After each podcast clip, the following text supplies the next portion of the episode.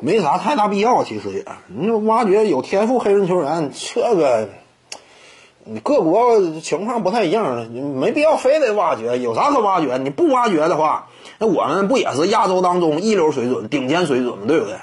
你不见得非得挖掘。我这玩意儿遇到的话，挖掘一个；遇不到的话，也没必要非得说我就必须得规划一个黑人球员呐，那不见得。你就好像之前啊，中国对阵韩国似的。哎，有些观众说，啊，你看这个中国对阵韩国，打一个韩国这么费劲。但是你不要忘了一点呢，对方阵容当中有个黑色的，我们这块清一色全是黄色的。你怎么不说这个呢？那对方你那黑色的，那是你原班人马吗？不是啊，对不对？你你得看这个呀。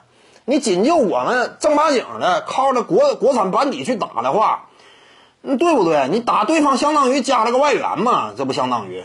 这相当于八一队打了一个其他有外援的球队嘛，对不对？你你不能那么看呢。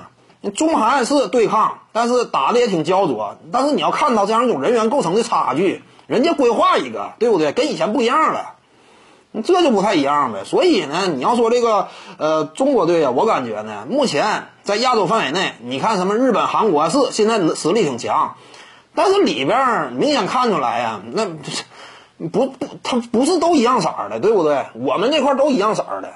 那目前来说，对不对？现在就男篮这个角度来讲，那你说现在我们处在这样一种亚洲顶尖的位置，那不就挺露脸了吗？